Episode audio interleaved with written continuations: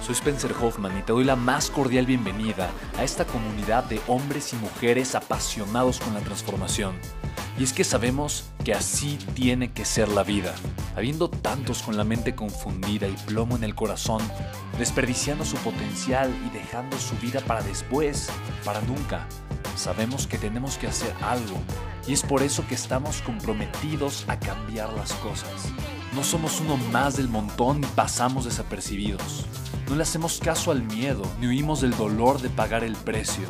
Y sobre todo, no cargamos con el pasado ni con el arrepentimiento porque vivimos en el presente. Creemos en la grandeza y la creamos. Creemos en quienes lideran con su inteligencia y su pasión y en quienes construyen un imperio con su potencial a pesar de venir de la nada.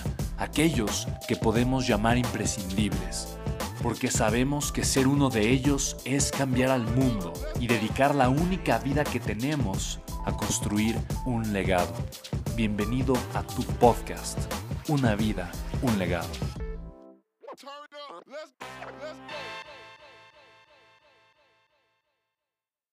La proximidad me abrió las puertas. ¿Crees que es difícil generar proximidad, sí o no? Como dice Jim Rohn, si, crees que es difícil o que es fácil, tienes razón.